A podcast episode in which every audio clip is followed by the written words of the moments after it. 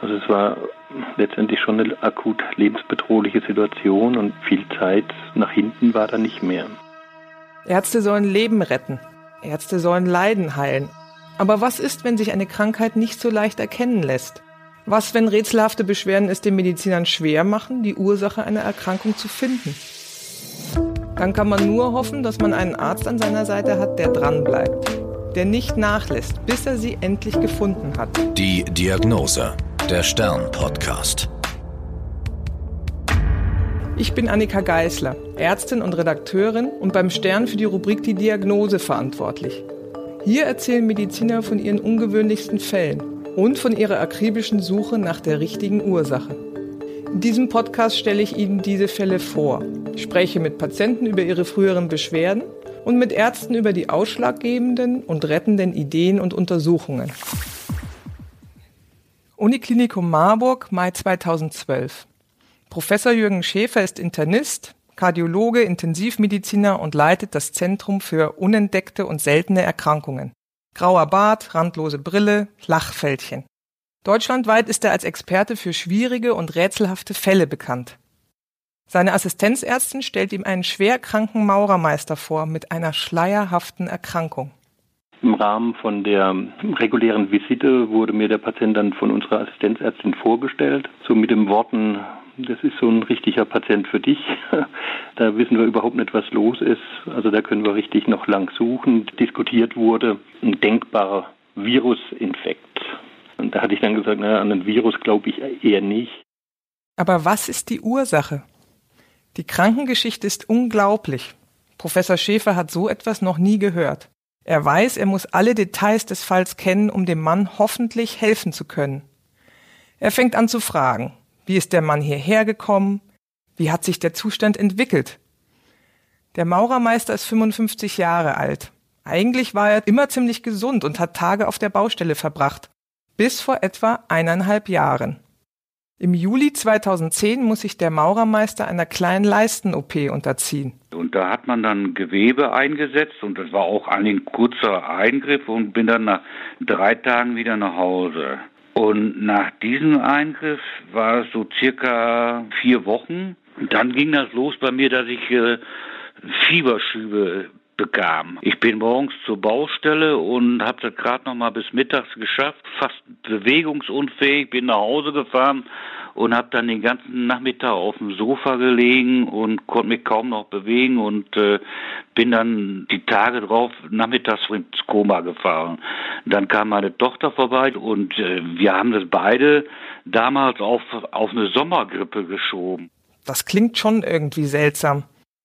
Trotzdem versucht sich der Mann erstmal mit Medikamenten aus der Apotheke wieder aufzupäppeln.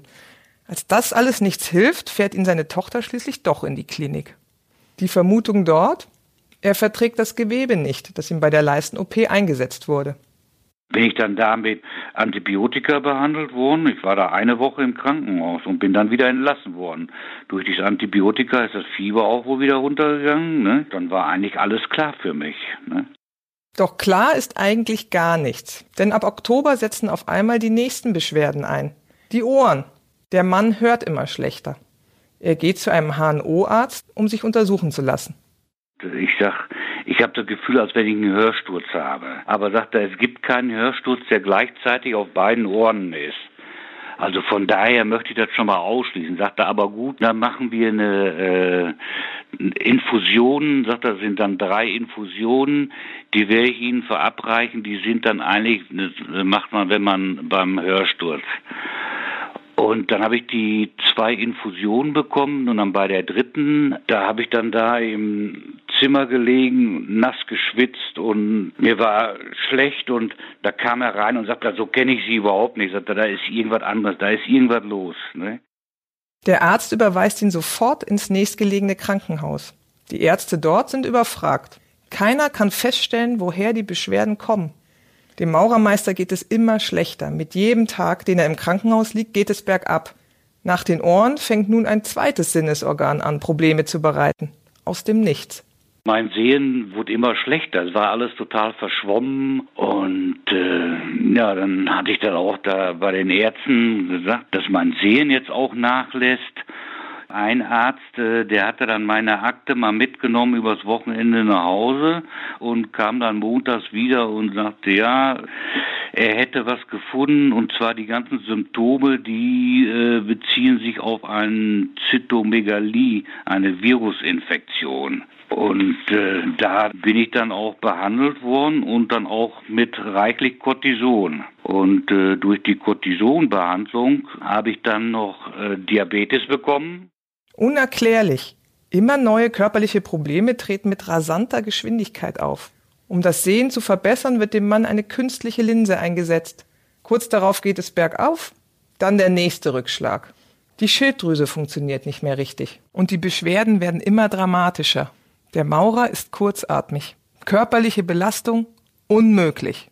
Ich war auch nicht mehr in der Lage, hier bei mir im Wohnhaus über ein Geschoss ins äh, Dachgeschoss zu kommen wo, wo mein Schlafzimmer ist. Und dann hatte ich schon eine Liege hier unten im Wohnzimmer aufgebaut, wo ich dann nachts geschlafen habe. Also so schlecht war das mit der Luftnot.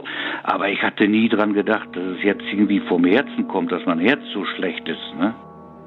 Aber genau das zeigt eine Kontrolluntersuchung beim Kardiologen. Sein Herz ist sehr schwach. Es schafft nur noch 20 Prozent der Pumpleistung. Der Körper ist extrem geschwächt. Plötzlich steht ein erschreckendes Thema im Raum. Eine Herztransplantation. Der Kardiologe überweist den Maurermeister auf die Herzstation der Uniklinik Marburg. Dort sollen die Beschwerden weiter abgeklärt werden. Ich war total schockiert. Alleine das Wort Herztransplantation, ne, das sagt ja schon alles. Ist ja eigentlich ein Indiz dafür, dass mit dem Herz wirklich nicht viel los ist. Ne? Und wir sind dann auch anschließend sofort, mein Sohn ist auch mitgefahren, sind wir nach Marburg gefahren und bin da untersucht worden und bin dann da sofort vom Untersuchungszimmer aus auf die Intensivstation gelegt worden. Mit 55 Jahren ist der einst gesunde Mann ein körperliches Wrack. Ein gesunder Maurermeister wird in kurzer Zeit zum Pflegefall. 2010 steht er aktiv im Leben, ein freundlicher Westfale mit blauen Augen und festem Händedruck. Und nun, 2012, liegt er apathisch im Bett, hört und sieht kaum noch etwas, sein Herz ist extrem schwach. Warum? Kann ihm noch jemand helfen? Als ich eingeliefert worden bin, da war ich ja nahezu blind und taub und eine Herzleistung, also ich war dem Tod näher wie dem Leben. Nicht? Da habe ich dann da auf der Intensivstation gelegen und äh, ja, man macht sich so seine Gedanken und ich hatte dann auch mit meinen Kindern darüber gesprochen. Ich sage, wenn das jetzt hier nicht gut geht, dann würde ich gerne irgendwie, dass sie mich dann im Friedenswald bestatten. Und das habe ich dann mit meinen Kindern schon so besprochen. Ne? Und äh, danach war wirklich, also weiß ich, man hat oder ich habe da nur so apathisch gelegen, habe nur die Decke angestarrt und äh, einfach nur ähm, ja ich sag mal, im, im Nachhinein so betrachtet, war mir eigentlich, hatte ich eigentlich ein scheißegal Gefühl. Ne? Also deswegen war mir wirklich egal, was jetzt passiert. Ne? Da hatte ich keine großartigen Gedanken mehr gemacht. Und der Verdacht der Ärzte dort ging ja erstmal noch in eine andere Richtung, was es sein könnte. Was es sein könnte? Ja, die, ähm, da ging es irgendwie um ein Virus Pavo B, B19 und äh, dass es irgendwie geht es da um Eiweiß oder ich hatte da, da ist dann eine Eiweißbehandlung gemacht worden, aber was auch nachher im Nachhinein sich auch als negativ dargestellt hat. Der Lebensmut des Mannes schwindet. Keine der vielen Untersuchungen bringt Klarheit. In diesem Zustand lernt Professor Schäfer den 55-Jährigen kennen. Das war halt das Bild von einem schwerkranken Patienten, der mehr oder weniger äh, luftnötig im Bett lag und äh, uns so eng im Grund genommen halt durch diese Seh- und Hörstörung kaum wahrnehmen konnte. Wobei es dann halt sehr hilfreich war, dass die Ehefrau von ihm im Zimmer war und äh, als Ansprechpartner auch diente und äh, uns dann ein paar Dinge erklären konnte, was äh, für einen Patienten in dem Zustand überhaupt nicht mehr möglich war. Denn der Professor glaubt nicht an den Verdacht seiner Kollegen. Zuletzt wurde eine Virusinfektion vermutet. Aber welcher Virus legt gleichzeitig Hören, Sehen, das Herz und andere Organe lahm? Es muss eine andere Lösung geben. Irgendetwas, das bislang übersehen wurde. Der Professor hakt nach. Zum Glück ist die Familie des Patienten immer am Krankenbett. Ja, das Schöne und das Wichtige war, dass die Familie sich rührend um ihn gekümmert hat. Ähm, muss man sich vorstellen, wenn man so relativ schnell äh, blind und taub wird, ist man ja auch sehr hilflos und äh, kann nicht richtig kommunizieren mit der Umwelt. Und dann war es für uns eine große, große Hilfe, dass ständig die Tochter, die Ehefrau oder geschiedene Ehefrau zu dem Zeitpunkt, ähm, die Schwester, also die ganze Familie war ständig um ihn rum und hat sich ganz rührend um den Patienten gekümmert. Und beim ersten Kontakt war die Ehefrau oder Ex-Ehefrau äh, im Zimmer und hat uns da unglaublich viel geholfen. Professor Schäfer wird den Gedanken nicht los, dass es sich um eine Art Vergiftung handeln muss. Das ist für ihn die einzige Erklärung, wie so viele Beschwerden gleichzeitig auftauchen können. Er spricht die Ex-Frau des Maurermeisters an und fragt sie. Könnte es denn sein, dass ihr Mann vergiftet wird oder irgendwie eine schädigende Stoffexposition hat. Und äh, da ist die Frau natürlich ein bisschen zusammengezuckt und sagte dann, nee, nee, also äh, kann sich nicht richtig vorstellen. Also das Ganze ging erst los seit dieser Hüft-OP. Die Hüft-OP. Daran hatte bislang keiner der vielen Ärzte, bei denen der Maurermeister war, gedacht.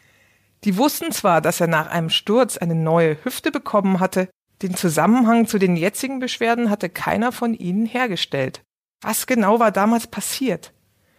Der Patient erinnert sich. Ich war oben im Dachgeschoss und wollte runter. Und äh, da bin ich im unteren Teil der Treppe vom Dachgeschoss ins Erdgeschoss, da bin ich dann in Straucheln gekommen und ich glaube, ich habe dann einen ziemlich großen Ausfallschritt gemacht oder bin gesprungen oder irgendwie so auf jeden Fall. Und dann, wo ich dann aufgekommen bin, dann äh, hat's knack gemacht. Ne? Und äh, danach bin ich dann äh, rüber in die Küche. Mein Sohn, der saß schon in der Küche und sagte, was ist denn mit dir los? Der hatte das sofort gehört. Da war nur noch ein Rauschen und ein Knacken, ein Knatschen in der Hüfte. Nicht? War so richtig so wie am Malen quasi. Ne? Der Keramikkopf seines künstlichen Hüftgelenks war bei dem Sturz regelrecht zersplittert und wurde in einer Klinik durch einen Metallkopf ersetzt. Das war alles überhaupt kein Problem. Ne? Also äh, ich habe dann hier zu Hause ambulante äh, Reha-Maßnahmen gemacht, ne? Schwimmen und Ergotherapie. Ne? Also das war alles okay. Es ging dem Maurermeister erst einmal also wieder gut. Das neue Hüftgelenk machte keine Probleme und er konnte ohne Einschränkungen auf der Baustelle arbeiten. Doch Professor Schäfer lässt der Vorfall nicht los. Er denkt über die Geschichte vom Treppensturz nach. Ein zersplitterter Keramikhüftkopf? Eine Operation? Eine neue Metallprothese? Das hatte er doch schon mal gehört. Also ich bin ja bekennender Dr. House-Fan und da gibt es eine Episode, wo tatsächlich bei Dr. House genau so was beschrieben wird, äh, dass äh, eine Patientin zu Schaden kommt durch eine künstliche Hüftprothese und durch eine Metallvergiftung. Und das hat bei mir dann Klick gemacht und ich habe gesagt, oh mein Gott, das habe ich doch schon mal wo gehört. Wir haben dann halt gleich diese Metallmessung gemacht und das war ja dann auch zielführend. Sein Verdacht? Der Mann wird vom Metall seines künstlichen Hüftgelenks vergiftet.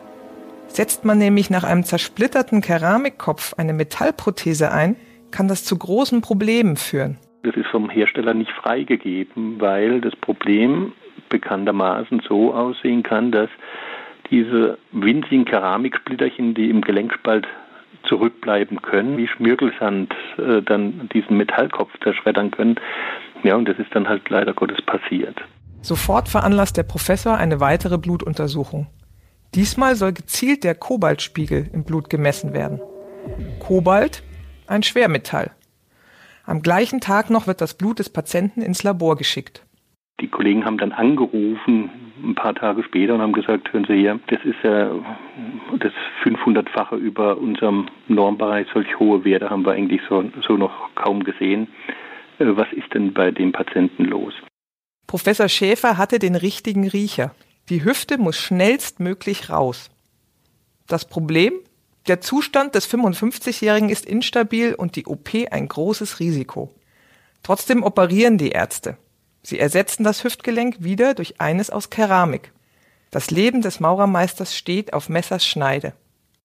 Bei der OP bin ich dann da kollabiert, also hat aber wieder jetzt, äh, sag mal, auf das schwache Herz zurückzuführen. Doch die Ärzte können ihn zurückholen. Der Maurermeister überlebt. Im Nachhinein zeigt sich, es war ganz schön knapp. Die Kugel, die da eingesetzt worden ist, die war schon so beschädigt, darum abrief er und da war sogar ein Loch in der Kugel drin. Ich glaube, ursprünglich äh, hatte die Kugel, glaube ich, 120 Gramm und äh, bei der Reoperation hat sie, glaube ich, nur noch 40 Gramm oder so. Also sind, glaube ich, 80 Gramm von dem Metall ist äh, aufgerieben worden und äh, durch dieses ganze Anreichern hat sich das dann alles, äh, das ganze Gift bei mir durch die Blutbahn in den ganzen Körper verteilt. Professor Schäfer konnte das Leben des Maurermeisters retten. Dank seiner Erfahrung und seines Spürsinns, der Hilfe einer Angehörigen und der Begeisterung für die Fernsehserie Dr. House.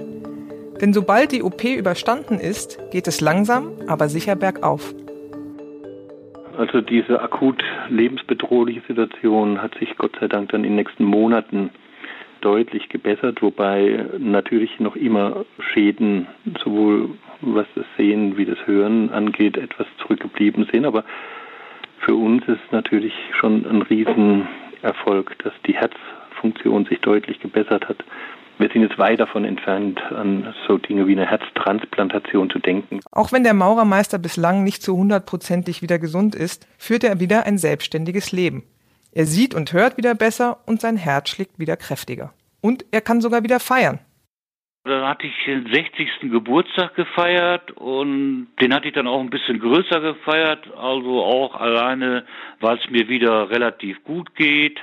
Und ich denke, den willst du jetzt mit allen Freunden und Verwandten feiern. Und unter anderem lag mir da auch sehr viel dran. Ich sage, ich würde dann gerne den Professor Schäfer auch dazu einladen. Ich sage, wenn der kommen würde, da würde ich mich dann besonders drüber freuen. Und äh, dann hatte ich ihn geschrieben. Ja, und dann ist er dann auch abends gekommen, schön mit uns gefeiert und er hat hier im Ort hat er übernachtet und dann ist er einen anderen Tag wieder nach Marburg gefahren. War sehr schön, muss ich sagen. Für Professor Schäfer war dieser Patient der erste Fall mit einer Kobaltvergiftung, die durch einen abgeriebenen Metallhüftkopf verursacht wurde. Der Professor vermutete, dass es noch andere Patienten mit den gleichen Problemen geben musste. Deshalb hat er den Fall in einer Fachzeitschrift veröffentlicht. Und er hatte recht. Zahlreiche Hüftpatienten mit den gleichen Beschwerden meldeten sich weltweit daraufhin bei ihren Ärzten und konnten so geheilt werden. Manchmal müssen Ärzte zu Detektiven werden. Und manchmal ist ein Nebensatz, der in einem Gespräch fällt, der Schlüssel zum Erfolg. Der Fall des Maurermeisters zeigt, wie wichtig bei Ärzten Erfahrung, Genauigkeit und aufmerksames Zuhören sind, wenn es darum geht, die Ursache für rätselhafte Beschwerden zu finden. Ich bin Annika Geißler. Die Diagnose, der Stern-Podcast. Alle zwei Wochen neu auf AudioNow und stern.de.